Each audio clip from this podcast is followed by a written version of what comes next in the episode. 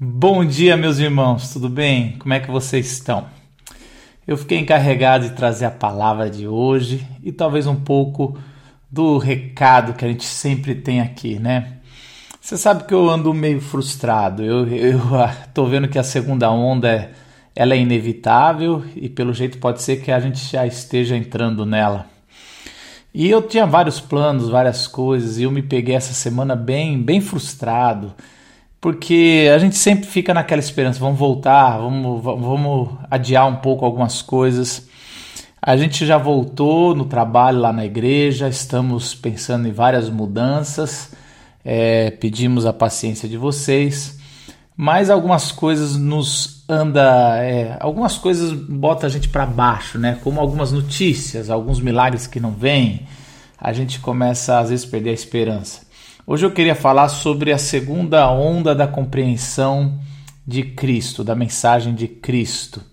E o texto que eu queria compartilhar com vocês é um texto bem, bem difícil antigamente para mim quando eu lia e que graças a Deus ao longo do tempo, dos estudos, eu pude compreender melhor o que Jesus quis dizer e fez quando ele fez o que fez. Tá lá em Marcos, é, capítulo 8, versículo 22 a 26. Abre a sua Bíblia aí é, para a gente poder ler junto e poder ser ministrado pelo Espírito Santo juntos, eu aqui e vocês aí, e que Deus nessa leitura ilumine a gente, console os nossos corações, que Ele possa trazer um novo ânimo, mesmo se você estiver desanimado como eu tô, é, que você possa ter um novo, um novo refrigério, tá bom? Vamos lá ler o texto, porque o texto é bem legal. Eles foram para Betsaida, e algumas pessoas trouxeram um cego a Jesus, suplicando-lhe que tocasse nele. Ele tomou o cego pela mão e o levou para fora do povoado.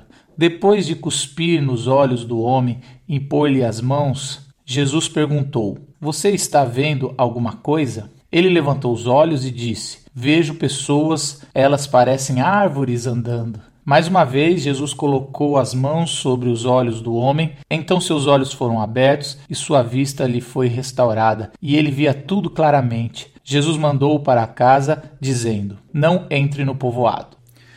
Pois é, é interessante esse texto. Antigamente eu lia e eu ficava perguntando: o que, aconteceu com Jesus? Falhou o milagre? É, ele dosou menos o poder dele? Que, que aconteceu? Você imagina os discípulos ali com Jesus no meio do, do ministério e do nada tem isso assim, Jesus é, vai fazer um milagre e, e Jesus pergunta: e aí, você está vendo? E aí o, o, o, cego que deveria ter sido curado fala, mais ou menos, está meio turvo, estou vendo as pessoas andando como se fosse ah, umas árvores se mexendo, assim, tá tudo muito turvo. E, e isso a gente fica caramba, como é que assim Jesus não conseguiu curar ou teve que fazer duas vezes ali a, o poder teve que ser dobrado, ele fez o, regulou errado. Você já teve esse tipo de pensamento? Tem que ser honesto quando a gente lê a palavra de Deus. Eu tinha e eu demorei para entender e eu evitava esse texto porque eu, eu nunca entendi direito até entender o evangelho todo de Marcos. E é um dos evangelhos que eu mais gosto de ler e mais gosto de estudar e é um desafio muito grande. Eu queria compartilhar um pouco com você porque esse milagre provavelmente é o mais importante dos milagres no Evangelho de Marcos, na narrativa do Evangelho de Jesus pelo, apó pelo apóstolo, não, pelo evangelista Marcos. Marcos foi o primeiro a escrever os evangelhos, o seu evangelho, e ele escreveu aos pés de Pedro ali, ele ouviu os relatos de Pedro, a pregação de Pedro, pegou todo o contexto, todas as histórias orais e colocou no primeiro evangelho. E ele escreve é, Jesus de uma forma muito intensa. Logo no primeiro capítulo, Jesus já está fazendo vários milagres, sendo expulso de cidade, confrontando sinagoga. E é muito interessante que quando você pega esse milagre aqui, que foi feito em duas etapas, você não encontra paralelo em nenhum outro evangelho é, só em Marcos. Isso daí já traz algo meio peculiar do jeito que Marcos decidiu relatar esse escrito. Outra coisa que é interessante é que antes desse milagre de Jesus, Jesus tinha feito, um, feito muito outros milagres mais poderosos. Ele tinha ressuscitado uma menina no capítulo é, no capítulo 5, ele tinha ressuscitado já uma menina, ele já tinha acabado de curar um cego. Se você voltar um pouquinho no, no texto que a gente leu aí, do capítulo 8, você vai ver que ele já tinha curado um outro cego, curou vários cegos, expulsou demônios, era muito poderoso. Aliás, Marcos faz questão de mostrar a autoridade de Jesus nos oito primeiros capítulos. Só que o que acontece aqui? Todos os estudiosos de Marcos mostram que esse milagre é, é a preparação para a declaração de Pedro de quem é Jesus. Até então existe um segredo ali. Jesus faz os milagres e pede para não contar. O público ali, o primeiro público que estava vendo Jesus, não estava esperando ou não sabia direito o que, que seria essa figura do Messias. Eles estavam esperando o Messias, estavam esperando o Messias prometido, mas a figura era muito mais um guerrilheiro, muito mais um rei que ia é, confrontar Roma e não entendia direito o que Jesus ou que o Messias viria fazer de fato. Por isso Jesus está aguardando esse silêncio e depois ele Jesus vai parando gradativamente enquanto se revela como Messias, que aquele segredo, na verdade, é que ele viria para morrer na cruz, sofrer e servir os seus e salvar a todos. Então é interessante quando você pega esse milagre de Jesus em duas etapas, você não vê paralelo, você vê claramente que é, Marcos ou Jesus já tinha feito outros milagres muito maiores. Então a conclusão óbvia aqui no texto, quando a gente lê, é que Jesus fez isso por querer, por um símbolo, uma lição maior. Se você voltar um pouquinho mais, você vai ver que Jesus, alguns capítulos antes, começa a fazer coisas que são mais do que os seus milagres, são símbolos maiores, algumas coisas que ele queria mostrar para os discípulos. Então ele vai lá, anda sobre as águas, do nada, assim, ele sai andando sobre as águas, acalma a tempestade. Lá no capítulo 6 você vai ver isso. Depois no capítulo 7, ele vai mostrar que o evangelho, que a mensagem dele é, é além dos, do, dos limites de Israel, né? Ele vai para Decápolis, que é essas dez cidades gregas, né? Ele, cu, ele cura a filha da mulher, da mulher Ciro Fenícia, que era aquela mulher que fala que caiu as migalhas, e Jesus vai falar: Nossa, sua fé é importante, sua filha está é, livre desse, desse demônio. E aí ele, ela, ele vai lá e ele cura um cego, ele fala uma palavra em aramaico ali, que é eftá, que está muito claro que Marcos está mostrando que além de curar é, o cego e deixar ele é, ouvindo melhor, falando melhor, essa cura que ele vai fazer, ele está mostrando que ele quer que se abra os ouvidos dos discípulos e, e que os discípulos consigam falar, e isso é algo interessante que é, Jesus também está fazendo ali, é um pouquinho antes desse milagre. Mas o principal é que Jesus decidiu fazer uma segunda multiplicação dos pães e Jesus dessa vez ele pergunta para os discípulos: Vocês lembram quantos sobraram quando quando teve é, aquela, aquela multiplicação, a primeira multiplicação? Ah, foram 12 cestos. Ah, interessante. Você lembra quanto sobrou agora? Foram sete cestos. E aí Jesus faz uma pergunta: Vocês não estão entendendo? Está claro ali que os milagres que Jesus já está fazendo é para dizer alguma coisa para os discípulos. A pergunta é: o que, que Jesus, através desse milagre, estava dizendo para os discípulos? E a pergunta consequente é: o que está falando para mim e para você nesse tempo difícil de talvez segunda onda, de pandemia, da gente ficar em casa, da gente estar tá cansado de é, participar do culto via, via vídeo e coisas assim? É, algumas coisas são muito importantes para a gente ver. Todo mundo sabe que com a declaração de Pedro no capítulo 8, é, tudo vai mudar na revelação do Evangelho, do ministério de Jesus, no Evangelho de Marcos. Dali ele vai tomar um novo rumo e praticamente é esse milagre com esse cego que Jesus decidiu ou que Jesus conseguiu dar um chacoalhão é, em Pedro e nos seus apóstolos para que eles entendam algo a mais do que Jesus queria que eles entendessem. A segunda onda da revelação. E eu espero que esse milagre, essa dúvida que você lê ele, sacoda você e eu para que a gente possa entender a segunda onda da revelação de Jesus. Eu tenho três observações sobre esse texto que eu acho que é importante a gente fazer aqui. A primeira é que é, Jesus está mostrando que a cura não é o objetivo final. Mesmo que Marcos começou com muitas curas, muitas expulsões, já no primeiro capítulo, é muito poder. É, os apóstolos ficam impressionados, ele já incomoda muito as autoridades, ele já. É, Jesus em Marcos vai confrontar várias tradições é, religiosas, mas ele precisava que os discípulos entendessem que Jesus, o objetivo final, não é, não é a cura, existe algo mais poderoso do que a cura.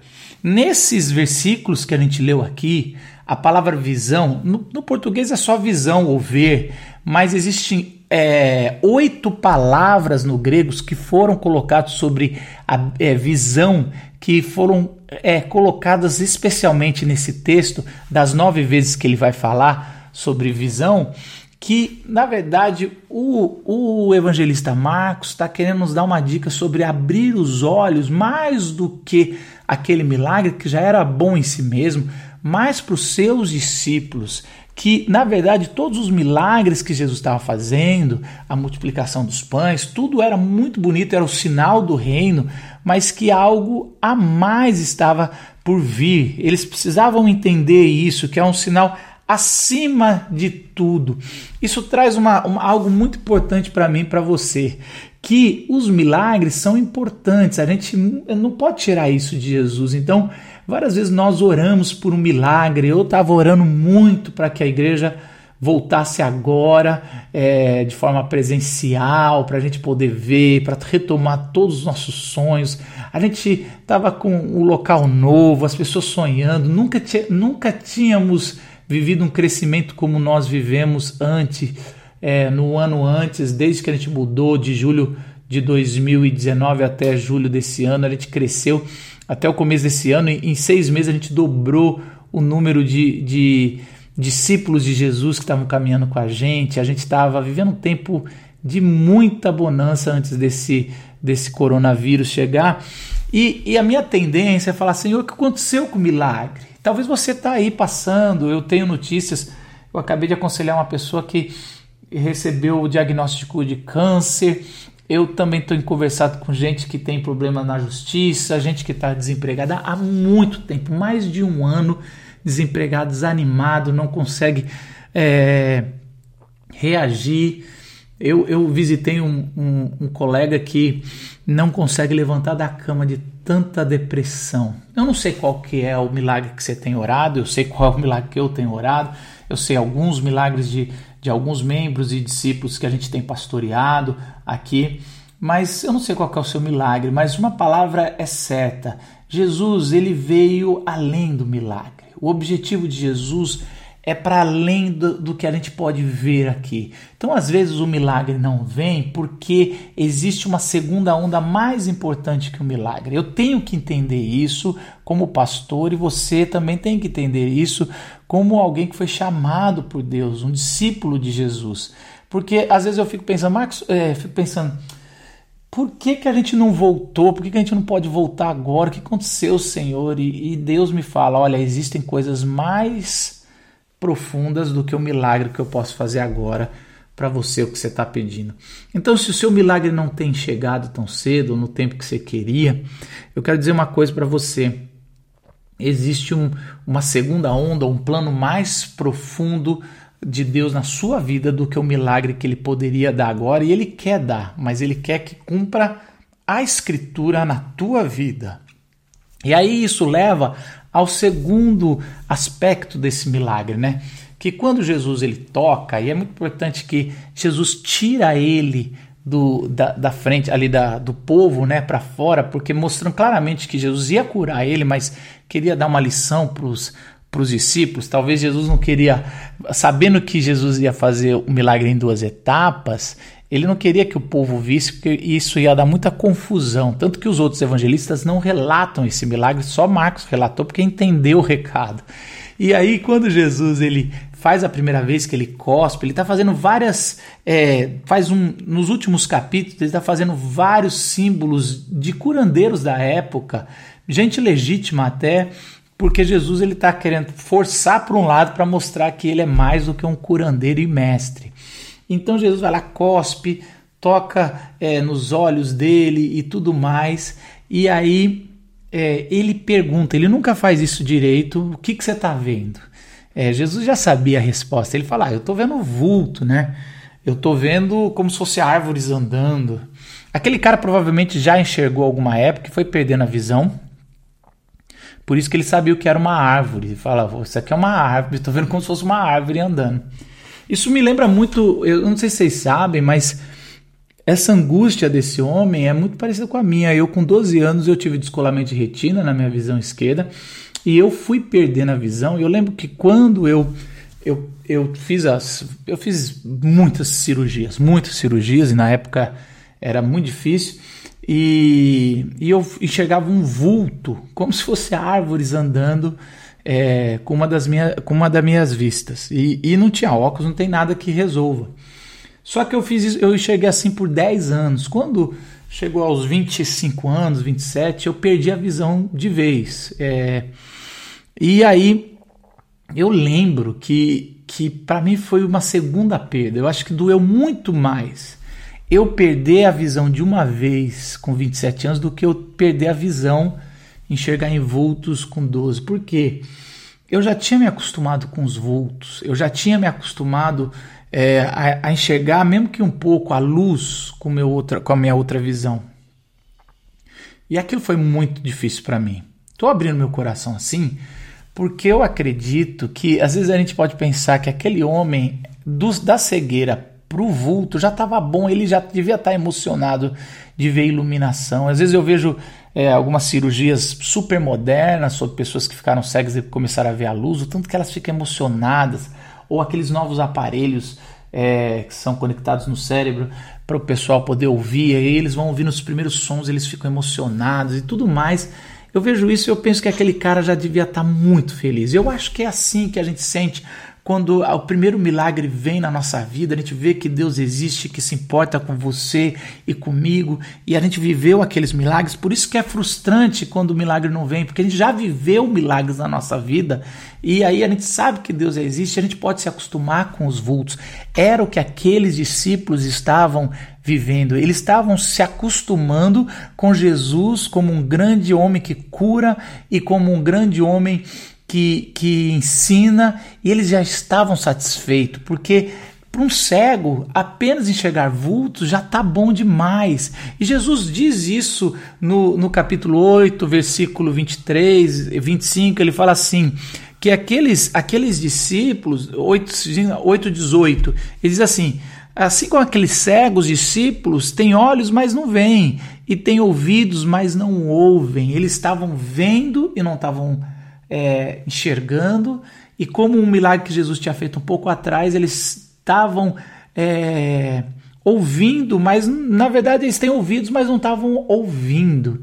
E é exatamente isso que a gente precisa entender. A gente, Jesus está nos chamando de um status de que viu o milagre de Deus, viu, viu que Jesus é um, tem poder, tem autoridade, para um status a mais de que a declaração de que Jesus é o Cristo. Quando Jesus pergunta para os seus discípulos: o que, que o povo diz que eu sou? Ah, uns dizem que você é João Batista, Elias, algum dos profetas.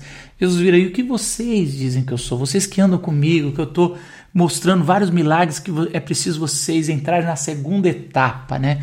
E aí, e aí Pedro fala assim: Senhor é o Cristo, Filho de Deus. E é exatamente isso que é o lugar que a gente tem que estar como discípulo.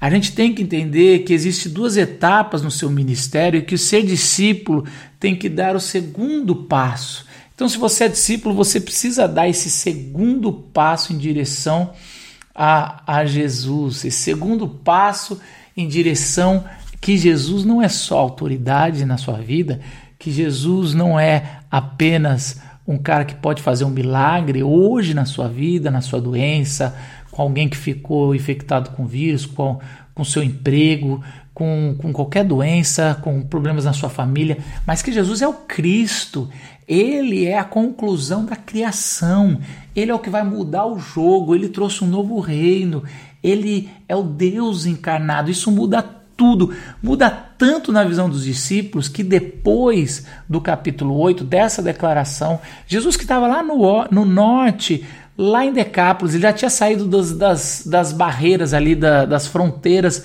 de Israel.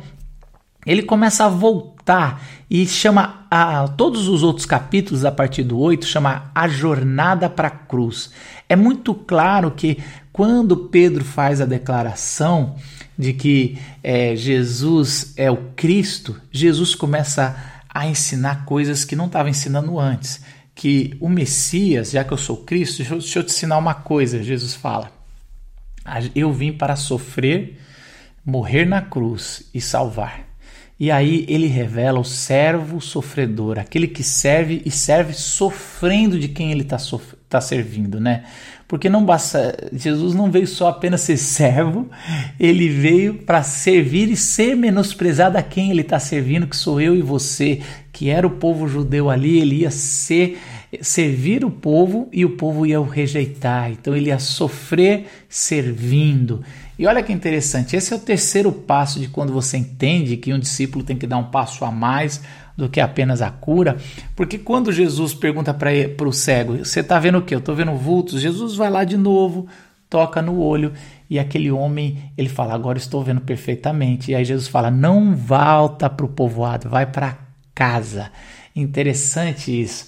E aí Jesus vira para os seus discípulos e já faz as perguntas que ele fala. Então, vocês estão enxergando como? Com o primeiro toque ou o segundo toque?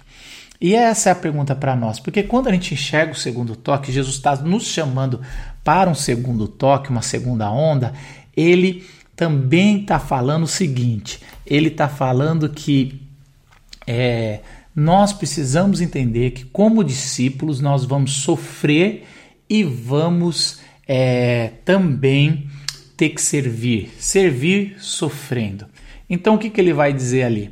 Ele vai dizer que, ó, nós, ele tem dois versículos aqui logo em seguida que ele vai dizer o seguinte: primeiro, que essa caminhada para Jerusalém, ele vai fazer assim. Então, ele, Jesus, começou a ensinar-lhes que era necessário que o filho do homem sofresse muitas coisas e fosse rejeitado pelos líderes religiosos. No versículo 31 ele fala isso. Então Jesus está dizendo que é, ele começa a revelar o sofrimento que ele vai ter servindo e que não é diferente para os seus discípulos. E os seus discípulos, agora que enxergam que ele não, eles não estão mais, eles não são discípulos de um rabino, de um líder poderoso, mas sim do Messias esperado por mais de dois mil anos, por milhares de anos do povo judeu, hebreu. Então agora eles começam a entender que o trabalho deles é, é, é seguir a Jesus no seu sofrimento. Você sabe que no Evangelho de Mateus, os oito primeiros capítulos, essa primeira parte, quase não fala de discipulado. A partir dessa declaração de Pedro, o tempo todo é, Jesus agora vai falar sobre discipulado, vai ensinar o que, que é caminhar com ele. Ele vai falar no versículo 34 e 35 o seguinte: Se alguém quiser acompanhar-me, é, negue-se a si mesmo é, tome a sua cruz e siga-me, pois quem quiser salvar a sua vida é, a perderá, mas quem perder a sua vida por minha causa e pelo evangelho a salvará. Olha só que bacana, duas coisas finais que, que Jesus ensina para gente no Evangelho de Marcos. Olha, se você conseguir enxergar o segundo toque, é, a segunda onda da revelação, que Jesus é o Messias, quero dizer duas coisas. Primeiro, a partir de agora, esse sofrimento tem um outro significado. Então, o que, que o Espírito Santo falou comigo essa semana, espero que fale com você. Marcos, calma o seu coração, não andeis ansioso, não tenta voltar à igreja. Eu sou o Senhor da igreja da comunidade da vila, eu estou com a comunidade da vila, eu que chamei todos que são da comunidade da vila para estar na comunidade da vila, eu coloco e eu tiro.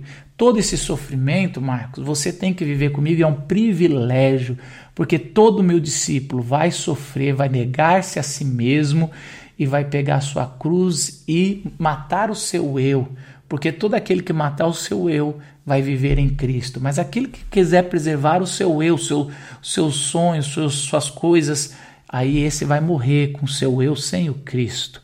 Que essa seja a mensagem para você. Se tem sofrido, que o Espírito Santo te revele que Jesus é mais do que uma resposta de milagre para você. Não quer dizer que Jesus não vá responder o seu, é, seu pedido com milagre, mas ele é mais que isso. E que nós possamos deixar de enxergar vultos do milagre do reino, apenas sombras, mas que a gente vai enxergar o reino verdadeiro e quando a gente enxerga o reino verdadeiro, a jornada é para a cruz, para a gente negar a nós mesmos e vivemos o Cristo. Por isso que eu estou plenamente feliz. O Espírito me visitou essa semana e me consolou, trazendo: Deus está no controle. A segunda onda da revelação de Deus, ela é plena e nos traz, mesmo na tribulação, que Deus está no controle e que o milagre já chegou que é a salvação e a vida eterna em Cristo Jesus. Que sigamos servindo como nosso Mestre, servindo e mesmo no sofrimento, continuemos servindo. Deus te abençoe.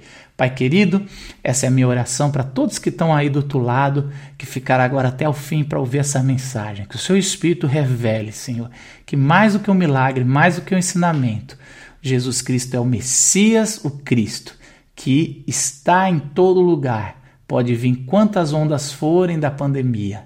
Ele está e ele é, ele nos serviu, mesmo no sofrimento, e que nós devemos servir o próximo e servir a sua causa em sofrimento. Deus te abençoe, que o Espírito Santo te console, que o Cristo possa sempre trazer essa revelação que Ele é o Deus e que Ele é a salvação, e que o amor de Deus também fique na sua vida sigamos na grande comissão.